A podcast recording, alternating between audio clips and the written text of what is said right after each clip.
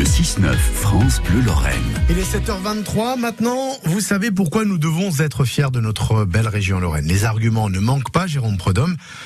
Il nous les rappelle tous les jours. C'est le plus grand symbole de Metz et de loin, hein. la cathédrale Saint-Étienne de Metz, qui puise ses racines au Moyen Âge pour afficher tant de beauté dorée, notamment le soir venu, elle qui est tout entière de pierre de Jaumont.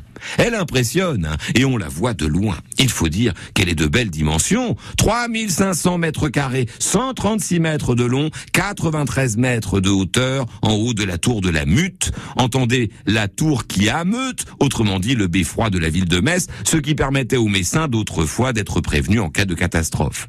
42 mètres de hauteur pour la voûte, ce qui en fait la troisième plus haute voûte de cathédrale de France. Mais ce qui impressionne le plus dans ce joyau, ce sont d'autres dimensions qui lui valent le surnom de lanterne du bon, Dieu, les dimensions des vitraux.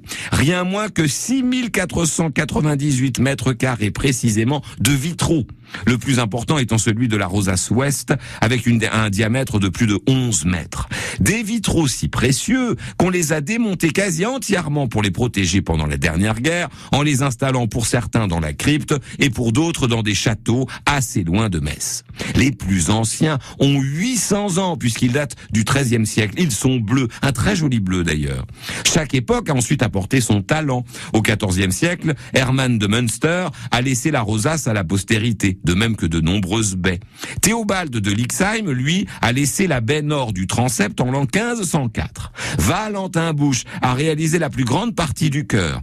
Plus récemment, Marc Chagall a ajouté son talent en 1959 avec sa vision de l'Ancien Testament et notamment de Adam et Ève. Mais je pourrais ajouter les talents de Jacques Villon ou de Roger Bissière.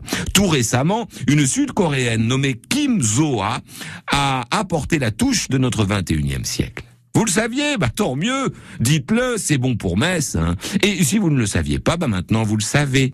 La cathédrale de Metz, c'est la plus incroyable surface de vitraux en France, et c'est en Lorraine, rien de moins. Merci pour euh, le patrimoine de notre région avec euh, Jérôme Prodhomme que vous pouvez réécouter à tout moment sur francebleu.fr.